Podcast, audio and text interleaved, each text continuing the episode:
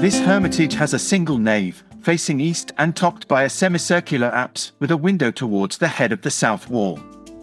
In some pages consulted, they coincide in pointing out that it is a rebuilt temple, whose roofs are more reminiscent of those of a mountain refuge than of pointed vaults.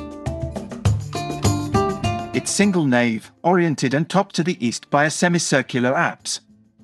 Of the original temple, part of its walls and apsidal cylinder remain.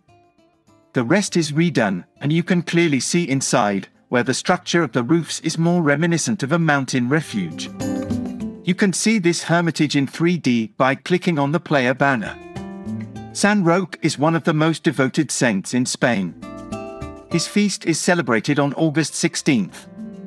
Roque's name means strong as a rock, and there is no agreement among historians about the year of his birth.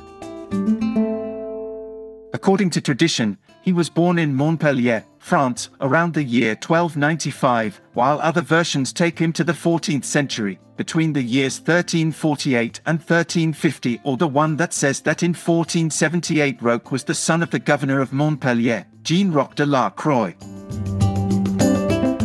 Was orphaned at the age of 20, then he decided to sell all his possessions, distribute the money among the poor, and make a pilgrimage to Rome with the intention of visiting the sanctuaries. Just at that time, an epidemic of plague broke out that caused great mortality throughout Europe. Point two Roque toured Italy and dedicated himself to curing and caring for all those who were sick with the plague.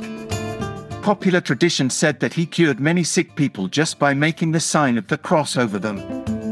He himself buried those who died, since no one else dared to approach the corpses for fear of catching the plague. In Piacenza, he contracted the disease, his body was left full of black spots and ulcers. Not wanting to be a burden to anyone, he crawled to the outskirts of the city to die alone and took refuge in a forest. There he drank from a spring to quench his thirst, unable to eat, until a dog came with a piece of bread and gave it to him. This happened for several days, as the dog took the bread from his master's kitchen and took it with him. One day the master decided to follow his dog and discovered what was happening. He took charge of taking care of Roque and treating his sores.